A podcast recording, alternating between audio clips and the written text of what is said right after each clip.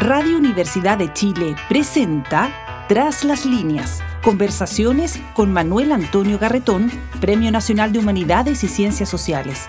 Programa producido en el Departamento de Sociología de la Universidad de Chile con el auspicio del Centro de Estudios de Cohesión y Conflicto Social, COES. Muy buenas tardes. Bienvenidos y bienvenidas a Tras las líneas el programa semanal del Departamento de Sociología, con el auspicio del Centro de Cohesión y Conflicto Social, el COES, es que revisamos los problemas que nos afectan como sociedad, como comunidad, como humanidad, según los temas, desde las perspectivas de las eh, ciencias eh, sociales.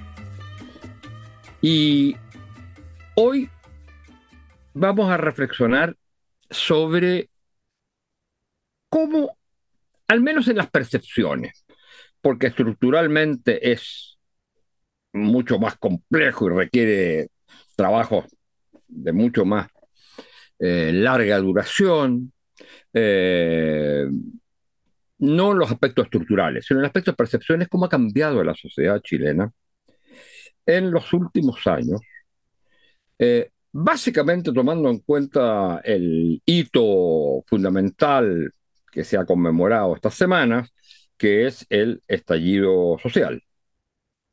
El estallido social es quizás uno de los fenómenos más importantes de movilización social que han ocurrido en Chile en toda su historia y que además provocó una transformación eh, de los proyectos en discusión al respecto. Y la sociedad se concentró en el tema de eh, darse o no darse, o cómo darse y quiénes se daban una nueva constitución. Entre estallido social y proceso constituyente, tuvimos eh, una permanente relación. Eh, no se puede entender el proceso constituyente si no hubiera sido por el estallido. Y a su vez, el proceso constituyente lo que intenta, lo que intentó de alguna manera era darle institucionalidad al estallido social. Bueno, en estos cuatro años, las valoraciones tanto del estallido como de los temas asociados a él. ¿Para qué decir lo que son las valoraciones del proceso constituyente, que eso está medido a través de las elecciones, de los plebiscitos?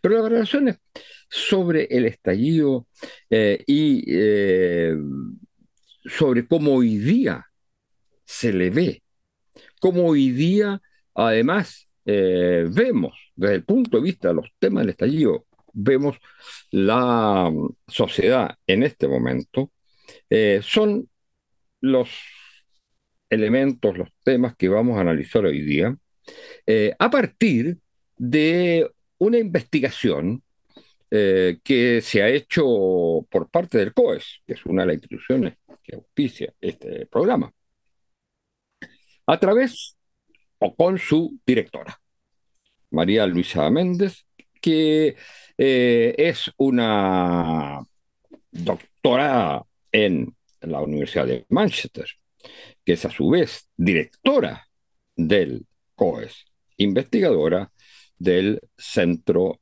de Estudios Urbanos, de lo que era el CIDU, de la Universidad Católica, uno de los grandes centros interdisciplinarios que han atravesado la historia desde los 60 en la Universidad Católica. Ella actualmente es investigadora ahí, es investigadora principal del COES y su directora, como decía. Bueno, vamos entonces a reflexionar sobre, esto, sobre estos temas de cómo ha cambiado las percepciones de la sociedad chilena respecto del, eh, de lo que era, de lo, cómo veía, cómo se veía a sí mismo eh, en el momento del estallido y cómo se ve hoy. Y en ese sentido podríamos partir quizás por, antes entrar en otros temas, eh, partir por cómo la sociedad chilena hoy ve el estallido, eh, cómo lo percibe, cuánto lo valora respecto a lo que ocurría en el 2019. Eh, Esta es una encuesta que es lo que llama, se llama, digamos, un panel, eh, es decir, se entrevista a lo largo de los años, se va entrevistando al mismo, a la misma población. Por supuesto que hay estrategias y técnicas de reemplazo, porque algunos se pueden haber muerto, otros pueden no estar, se pueden haber cambiado de lugar, en fin, pero en principio son es la misma población la que se va entrevistando. Y eso es entonces eh, lo interesante, porque prácticamente no hay márgenes de error por el muestreo. Es la misma gente que va diciendo, eh, va dando sus valoraciones año, año a año o cada, cada, tiempo que se hace la, la encuesta de, que se llama, como digo, de panel. Bueno, muy buenas tardes. María Luisa, muchas gracias por estar con nosotros y partamos por eso. ¿Cómo valoraba o cómo ha cambiado la valoración que tenía la sociedad chilena en el 2019, cuando estalla el estallido y, eh, y hoy día? Hola Manuel Antonio, mucho gusto, eh, muchas gracias por la invitación.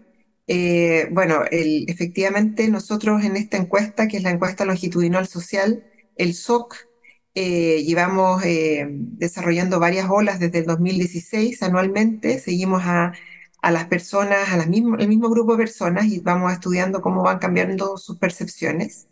Entonces tenemos un panorama del periodo previo al estallido, durante el estallido y hasta ahora y contarles también que em, el terreno que nosotros hicimos el año 2019 fue post-estallido. Tuvimos, de hecho, que, que postergar el, terreno, evidentemente por la situación eh, eh, país.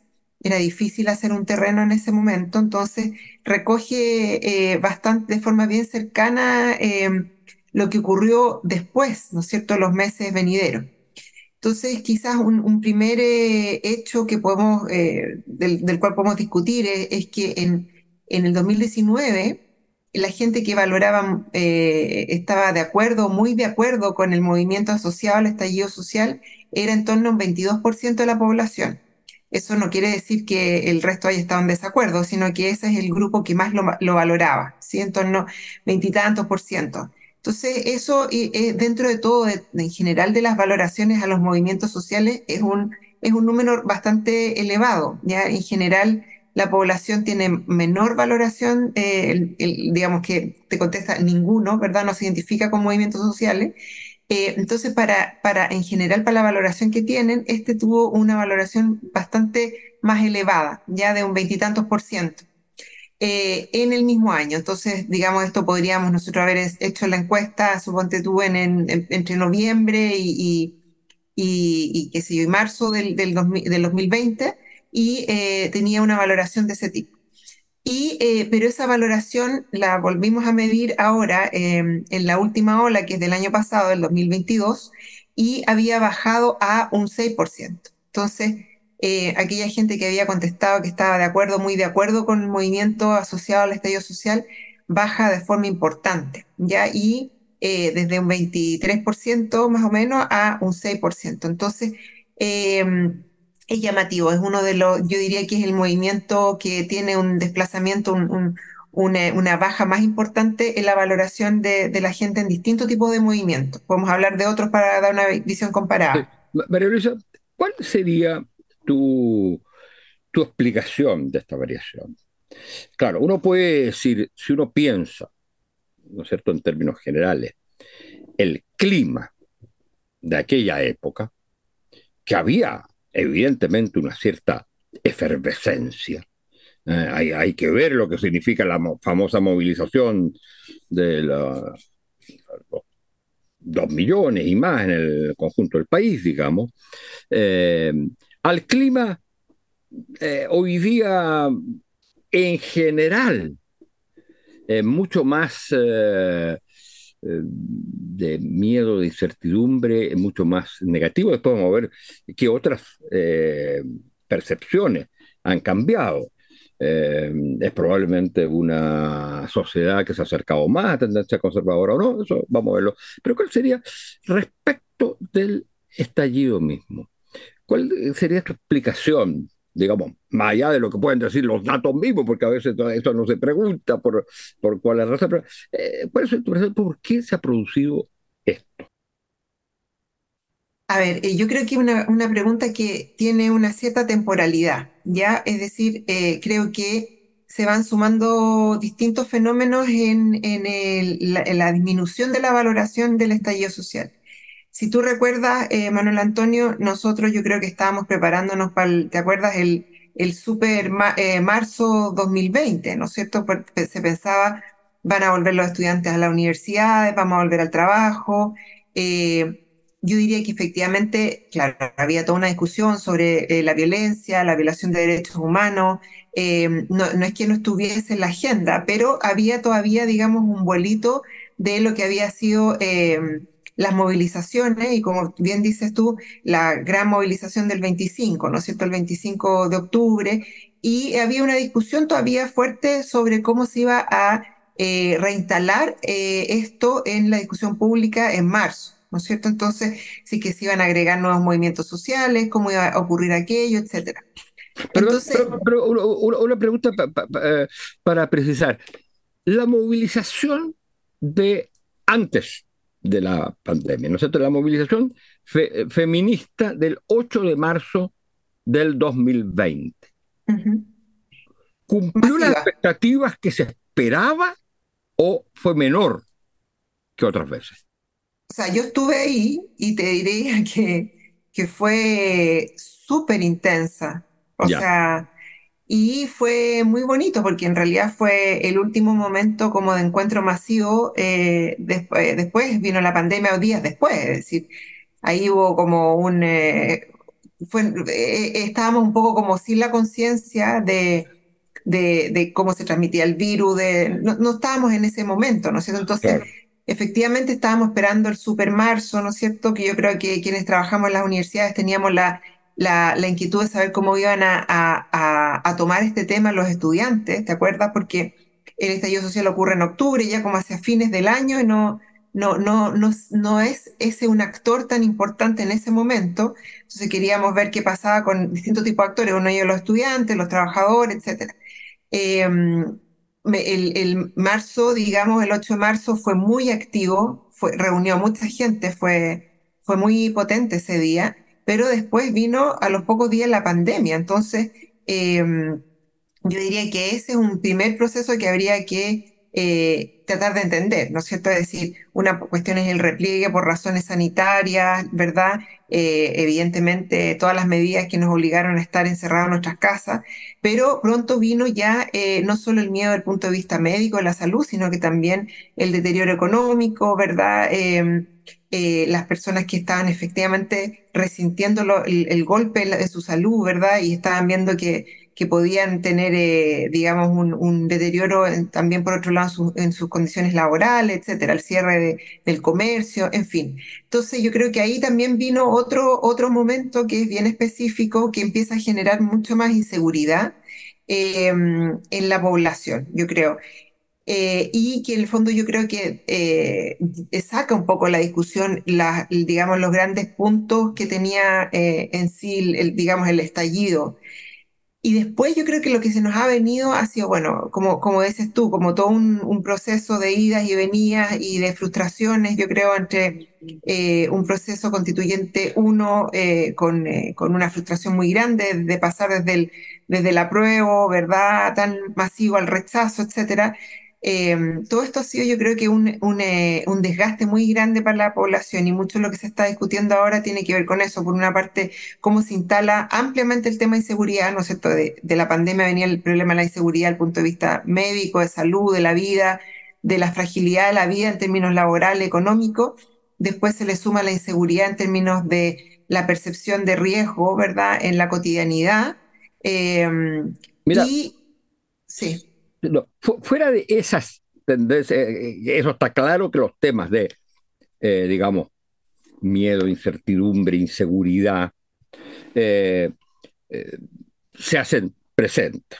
Y eso, por supuesto, ayuda a que haya una menor valoración de un momento que era digamos, que generaba muchas inseguridades, eh, generaba euforia o cuestiones en contra, pero que, de que ahora que se vive un clima ya no de esperanza, como podía serlo el estallido, sino un clima que los distintos aspectos es como de, dominado por los temas de, inseguridad y de incertidumbre, eh, es eh, normal que se valore menos el estallido. Pero también ocurren según la, investigación eh, de ustedes, eh, también ocurre que hay una eh, transformación valorativa o un cambio de percepción y evaluación en otros aspectos. Por ejemplo, pongamos el tema de, que yo creo que es un tema que se discute mucho hoy día, es posible, y habría que ver o desglosarlo, pensar que es una sociedad más conservadora hoy en términos de sus valoraciones que lo que era en ese momento? Sí, mira, para, redondearlo el, momento anterior, solo decir que todo lo que tú describes creo que tiene que ver con eh, cómo se desplegó un colectivo y después nos volvimos a replegar a nuestros espacios más individuales, ¿no?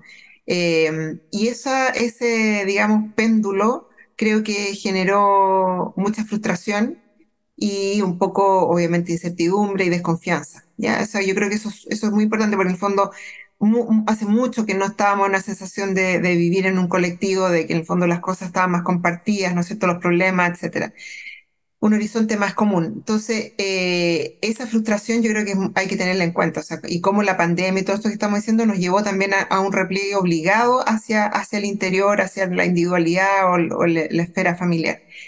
Y bueno, lo que, lo que tú comentabas, o sea, ahí sí, efectivamente, en esa incertidumbre, en esa inseguridad, eh, nosotros sí vemos que hay un aumento de, digamos, una percepción eh, en donde hay una mayor valoración de, eh, eh, digamos, figuras de autoridad más fuertes, ¿sí? O sea, por ejemplo, la pregunta sobre que si es necesario un mandato fuerte ha ido aumentando, ¿sí? Y ha ido, esas preguntas como de carácter más, si tú quieres, conservadora, tuvieron una brecha muy grande en el 2019, o sea, cayeron todas las conservadoras, ¿verdad?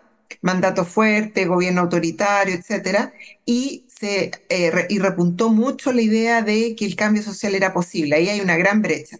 Pero eso se ha ido recortando en el sentido en que el cambio social, la valoración del cambio social ha ido disminuyendo y ha ido aumentando mucho más, ¿verdad? Eh, vertiginosamente la valoración de estos, de estos aspectos más conservadores, como estábamos diciendo, ¿no es? Como el tipo autoridad, mandato fuerte, autoritario, la disciplina, etcétera. Y ahí yo creo que en parte eh, tiene que ver con esto que decíamos, este gran repliegue hacia nuevamente eh, buscar eh, herramientas individuales, ¿verdad? sentir la inseguridad de una forma aumentada, ¿no es cierto? La desconfianza en la institución, etc. Entonces buscar figuras o ideas de mayor autoridad se vuelve como una salida más atractiva, ¿no es cierto? Entonces, se van, em, se van achicando las diferencias, incluso sobre todo para la población con menor e, educación. Eh, ahora la, en la última medición es más alta la valoración por, por ejemplo, un mandato fuerte de lo que es el cambio social. Entonces, tienen un cruce. Ah, eso es bien importante, digamos, eh, esa comparación entre cambio social y, eh, digamos, personalidad, mandato, gobierno fuerte. Ahora, ¿se puede decir que hay una cierta regresión hacia el autoritarismo? Mira, hay una efectivamente una disminución en la valoración de las, de, las eh, orientaciones progresistas, nosotros lo hemos visto. Ahora, no es, una, no es menor a lo que teníamos, digamos, 2017, 2016, ya es como que volvió a equilibrarse ah, en torno a esos años pero lo que sí notamos un poco nosotros más es la tendencia a la valoración de eh, orientaciones más autoritarias. Y ahí en lo que yo quería poner el acento, que a nosotros especialmente nos preocupa, es lo que te comentaba, que ha pasado en jóvenes, que eso es un poco contraintuitivo, ¿no es cierto? Este aumento en la valoración de, por ejemplo, del mandato fuerte, está pasando también eh, de forma muy evidente en los sectores con menor educación pero también está pasando, y esto yo creo que sociológicamente es llamativo, en los sectores con mayor educación también. ¿ya? Pues los sectores con mayor educación tienden a, a, valorar, digamos, las visiones progresistas, no que todos sean de izquierda, pero tienden a valorar más tolerantes, más abiertos, etcétera, valorar la diversidad. Así era antes, así era antes. O sea, y la literatura en general es así, porque tiene más capital cultural.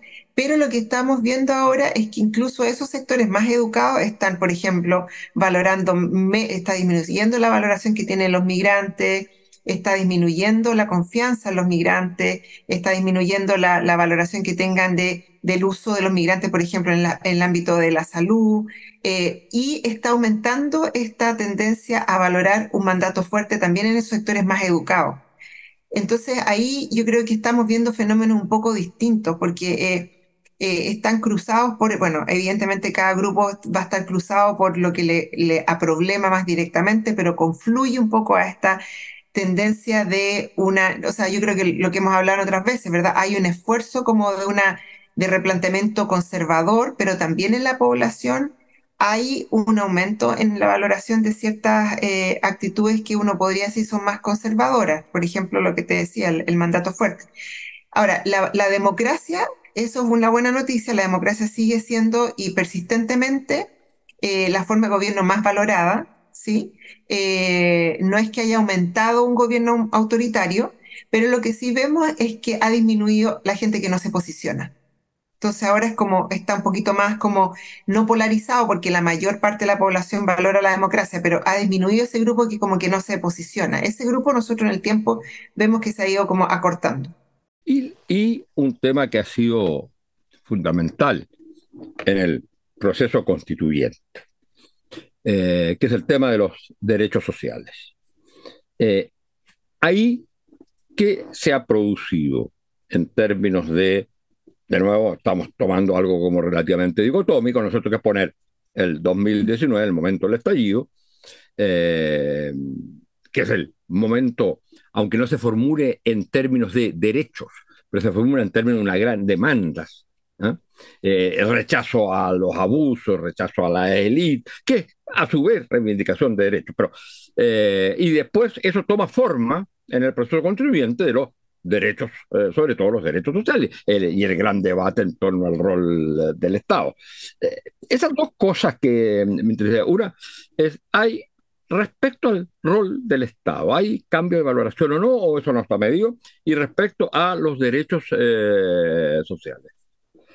Mira, hay un, hay un aspecto que a nosotros nos llama la atención, que eh, en la valoración de distintos movimientos asociados a determinadas demandas, que es lo que te comentaba sobre el estallido social, la valoración del movimiento asociado a pensiones también disminuyó, ¿ya? Claro. ¿Ya? Pero después quisiera comentar sobre eso, porque no es tan evidente. Pero bastante parecido al del estallido, ¿eh? Sí, como que le pegó, digamos, eh, es leído de forma similar. ¿Ya? Ahora, por ejemplo, hablando nuevamente. Movimiento, no estamos hablando de las pensiones, estamos hablando del movimiento. Claro, no es adhesión al tema de las pensiones. Exacto, ahí es donde tiene una cierta disminución. Yo creo que, eh, digamos, la disminución, la valoración del estallido le pega también a, al, no más AFP o, o ese tipo de, agrupaciones. Pero no es lo mismo, por ejemplo, con el movimiento feminista, ¿ya? Ese también tiene eh, tiene un aumento en su valoración, digamos, no, no es que sea subsumido dentro de eso, y también los temas medioambientales, ¿ya? Pero el tema indígena, por ejemplo, también baja. Pero ¿es idea mía o el... Eh, porque lo que yo veía en el cuadro era que sí, que es cierto que eh, no hay tanta diferencia respecto al movimiento feminista, pero a su vez tienen menor... Tienen menor sí, valoración, sí. O sea, aquellos aspectos que tenían menos valoración mantuvieron un cierto como núcleo duro, por decirlo así. Claro. ¿eh? Y no disminuye como disminuye, por ejemplo, eh, pensiones que tenían muy alta valoración y... y el estallido social. Y el estallido. Claro. Eso efectivamente, aquellos que, llegaron, llegaron muy lejos tuvieron un retroceso importante y aquellos que han logrado instalarse quizás con menor, eh, valoración de la población, quizás no tan amplia, eh, han, seguido más estables. Y otro que también aumenta, el, eh, hablando de tendencias conservadoras, qué sé yo, es el, movimiento asociado a la antidelincuencia, que también ese tenía una adhesión no muy alta y aumentó eh, entre 2019 y 2022. ¿sí? Entonces, ese, ese aspecto nosotros también lo estamos tratando de, de entender un poco mejor porque mm, eh, tratamos de asociarlo más a una visión más conservadora versus estos otros que pueden ser más progresistas. Pero lo que te quería comentar es que ahora mirando las demandas o, adhesión a ciertas demandas, por ejemplo, mayor distribución en educación, pensiones y salud, eh, la gente que más lo valora aquello, que es como un 25% de la población, más o menos, un poco menos, pero la gente que está más de acuerdo con aquello, esa gente desde el estallido subió un poco su valoración, o sea, su valoración de esta demanda, ¿sí? No es que haya subido montones, pero a esa gente como que mantuvo y subió eh, aquello que le parecía em, necesario, ¿verdad? En términos de la demanda de pensión, educación, salud y también la de impuestos. ¿Y quién es esa gente? ¿Quién es esa gente más o menos eh, en términos de caracterización? Mira, esa gente, no, no, lo tengo aquí tanto el detalle, pero habría que ver eh, quiénes son en términos como dónde está la mayor valoración en términos etarios y mm, mm espera, a ver, podemos ver eh, un segundo, espera, porque no es mucha, eh, no es como una parte tan eh, importante de la población, porque como te decía, tampoco es que acá está, es, en torno a un 25%, ¿no es cierto? Em, y yo te diría que es, sobre todo, eh, está bastante distribuido entre la, entre la gente con distintos niveles educativos, ¿ah? no, es, No, es, eh, no es que uno diga, ah, está más presente, eh, está más presente en la gente con educación universitaria, sí, es más fuerte. Em, que digamos que aumenta con, con el nivel educativo y, eh, y, yo diría también que uno podría decir está como más concentrado en los grupos un poco más jóvenes, de 18 a 29 y de 30 a 49. O sea, no, no, pero no es, no es que uno pueda decir así como hay un perfil eh, muy específico, pero sí es gente que en ese sentido ha sido muy persistente y el estallido les, dio un impulso para que siguiera eh, creciendo su adhesión a, este tipo de demandas, ¿sí? Aun cuando la valoración del movimiento, por ejemplo, de pensiones quizás no, pero la demanda sí, ¿se entiende? Ahora, la perspectiva hacia el futuro. Eh, si uno toma en cuenta lo que está ocurriendo, digamos, con el proceso constituyente, que da la impresión, eh, más allá de las opiniones personales que uno tenga, le guste o no le guste, como está actualmente, pero da la impresión que eh, se está viviendo, y eso es lo que quisiera estar, eh, planteártelo, se está en un momento de cierta digamos, como eh, regresión, por la razón que tú señalabas, de los temas más eh, individuales, el tema de la, seguridad, el tema de la incertidumbre, el paso de alguna manera de la rabia al miedo, a la sensación de inseguridad. Eh, eso, tu impresión, es que eso se consolida o se va a consolidar por ejemplo, o eh, es probable que pueda haber oportunidades de retomar el cierto clima de, bueno, de esperanza que habría el estallido.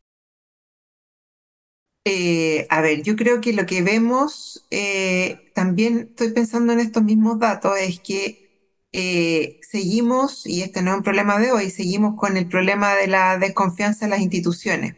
Ya seguimos con el problema de la desconfianza en los partidos, en todo tipo de instituciones que podrían canalizar de alguna manera, ya sabemos, eh, podrían haber canalizado mejor este, este proceso. Pero, eh, respecto de eso, el sentimiento antielitario, que era lo típico mm, del, del, estallido, usted, usted, lo, así tal cual, sentimiento antielite. ¿Usted lo, lo, mide, lo tienen medido con algún indicador específico o, o, más bien lo sacan de la suma de? Mira, nosotros tenemos, bueno, nosotros tenemos varios estudios sobre percepción de élites y efectivamente la percepción no es buena, es de que las élites están absolutamente desconectadas de la sociedad y por el otro lado, cuando hemos medido sobre todo la élite económica, le preguntamos lo mismo a la élite económica que al resto de la población y efectivamente está desconectada respecto a las percepciones de la población. Eh, nosotros tenemos un, mira, no es un indicador directo de, de la percepción de la, hacia las élites, pero creo que es lo que está en parte en el corazón de esta frustración. Nosotros seguimos eh, la, digamos, la valoración de la gente respecto a la meritocracia, ¿ya? Si la meritocracia funciona.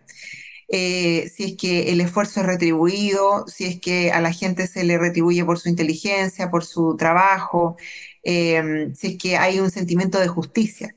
Y eso yo diría que eh, ha ido, digamos, siendo un poco más, em, se ha ido deteriorando en el tiempo, en el sentido de que eh, cada vez una porción menos importante, o sea, no, no, tan grande la población adhiere a esa visión. O sea, por ejemplo, ahora la, en las últimas eh, cifras que estábamos viendo era 20%, ¿no? Entonces, eh, digamos, nosotros lo que hemos visto tanto con estos estudios cuantitativos como cualitativos es que hay una, hay una desconfianza desde ese punto de vista, aquello que las élites por una parte políticas te pudiesen haber planteado como un horizonte, ¿no cierto?, de movilidad o de, de retribución por tu esfuerzo, tu mérito, etcétera, no se cumple y por otro lado de que lo que sabemos por los abusos, que además las élites siguen siendo muy privilegiadas, eh, eh, injustamente privilegiadas, digamos, excesivamente privilegiadas respecto a lo que vive la población y más aún después de, eh, de la pandemia, etcétera. Entonces, yo diría que quizás no vamos a tener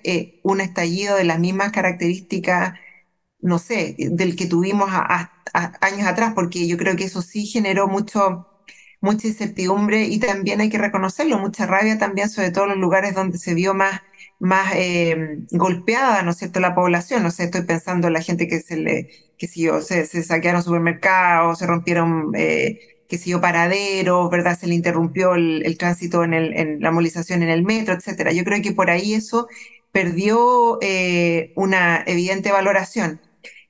pero quizás de otro tipo de manifestaciones yo a mí no me sorprendería porque eh, esta sensación que yo también comparto contigo. Yo cuando primero vi eh, que estaba, estaba ocurriendo, estaba empezando el estallido social, la sensación que tuve fue esto es antiélite, ¿no? Como esa sensación como de esta frustración, porque la élite no cumple y además porque está excesivamente privilegiada, ¿no es cierto? Entonces, dos elementos que nosotros le hemos hablado como que tienen que ver con la, con la igualdad y la justicia, ¿no es cierto? Uno, fondo de prometerte cierto liderazgo, conducir, procesar políticamente, no lo cumple, y por otro lado que eh, su, su, beneficio es excesivo e irremontable para el resto de la población. tenemos claro, como sociólogos eh, y sociólogas, eh, que lo que son las élites, porque hay una definición en la literatura, bueno, puede haber varias, etcétera, también de la ciencia política. Pero cuando la gente dice, eh, o cuando uno dice, hay un rechazo a las élites. ¿A qué élites o a qué... Eh, la, gente en qué está pensando? Nosotros pues, sabemos a qué se refiere la élite, pero la gente cuando está diciendo, ah, cuando rechaza élite, ¿rechaza a qué? ¿A quiénes? ¿A quienes tienen poder? ¿A quienes tienen plata? ¿A quienes tienen educación? ¿A qué, es lo que rechaza? Yo creo que eh, hay que tomar en cuenta que el rechazo es relacional, ¿ya? Eh, es decir, que es en relación con un, con un otro y que cada posición puede, no digo infinitamente, pero cada posición tiene un cierto rechazo de una élite que es la que percibe como eh, que está por, por sobre ellos, ¿no es cierto? Entonces hay que entender un poco, eh, por ejemplo, lo que se hablaba, o sea, el, el rechazo a las élites de, por ejemplo, los profesionales jóvenes tiene que ver con eh, unas élites que a lo mejor se han visto muy privilegiadas eh, y exitosas en el mercado laboral y han acumulado recursos, éxito, reconocimiento, etc. Y eso tiene un componente socioeconómico.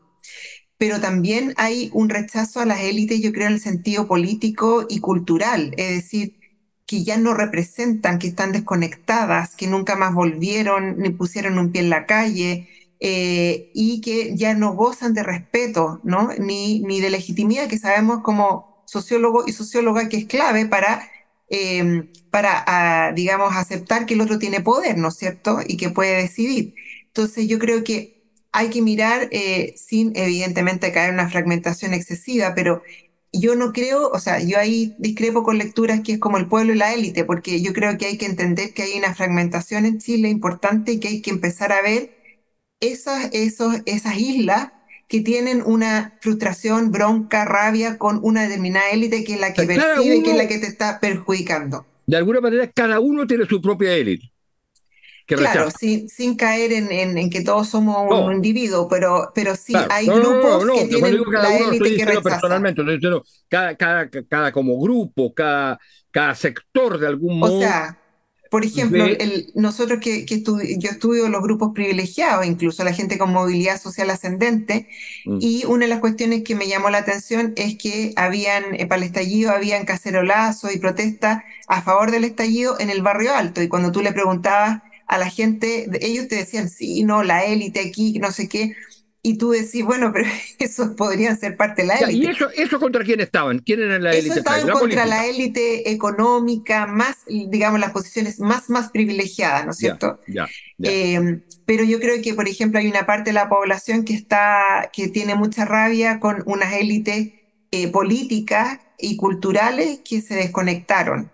Que, que, ya no gozan de legitimidad, que nunca, lo que te decía, como que nunca más tuvieron calle, eh, pero que están ahí y siguen siendo dirigiendo y teniendo privilegios. Yo creo que hay un tema muy importante del concepto de privilegio que hay que, que, hay que seguir discutiendo eh, cuando entendemos esto de la élite, ¿no es cierto? O sea, yo, yo sigo pensando que la Cecilia Morel, la ex primera dama, cuando dijo vamos a tener que compartir nuestro privilegio, eh, instaló ahí también una lectura muy clave del, del, del asunto, ¿no es cierto? ¿Qué es un privilegio? Es relativo a también lo que tú sientes que deberías tener y no estás teniendo, ¿no es cierto? O deberían, debería conducir si no se está conduciendo. Claro, ahora tenemos que terminar, pero no puedo dejar pasar que esa es una percepción muy adecuada, pero la percepción anterior era que estábamos invadidos por alienígenas. Sí, sí. Y, y yo creo que hay que combinar ambas Exactamente, porque el, se correlacionan absolutamente uno con otro, porque la élite ve al otro como alienígena, y entonces dice, bueno, démosle algo a esto alienígena, pero sigue siendo alienígena. Exactamente. Sí, pues, y, yo creo que sobre todo, el, para cerrar, el, la élite, tú sabes, eh, en general la élite élite, la que está más arriba y que conduce y que además heredera, etcétera, reproducido su posición de clase eh, durante mucho tiempo, tiende a ver la sociedad en términos polares, es decir, ellos y la gente pobre, ¿ya? Y en el estallido social salieron alienígenas. ¿Quiénes son esta clase media, esto, esta gente? de, dónde salieron? Chuta, vamos a tener que compartir con ellos, pero a ellos les resulta muy alienígena, efectivamente. Bueno, muchas gracias, María Luisa. Tenemos que terminar, siempre el tiempo apremia. Y muchas gracias por esta visión que mm, han estado desarrollando las investigaciones del COE respecto a cómo va cambiando la manera de vernos a nosotros mismos que tiene la sociedad. El panorama, por supuesto, no es eh, muy alentador, pero eh, lo importante es primero, lo más importante es saber en qué estamos, no hacernos falsas ilusiones y al mismo tiempo, a partir de esto, fijar cuáles son las prioridades, las prioridades que hay que pensar para el país en términos de eh, volver a reconstituir una eh, comunidad que eh, no se ve solo polarizada, que por supuesto es diversa, pero que tampoco se ve en una situación en la cual ya no hay ninguna esperanza. Es decir, eso es lo que hay que pensar cómo se va abriendo camino eh, para ello. No pienso que el proceso constituyente actual ayude mucho en eso, pero en fin, eso es una opinión personal y no es pasar un aviso. Bueno, muchas gracias María Luisa por estar con nosotros. Muchas, gracias, a ustedes, señoras y señores auditoras y auditoras, y hasta la próxima semana.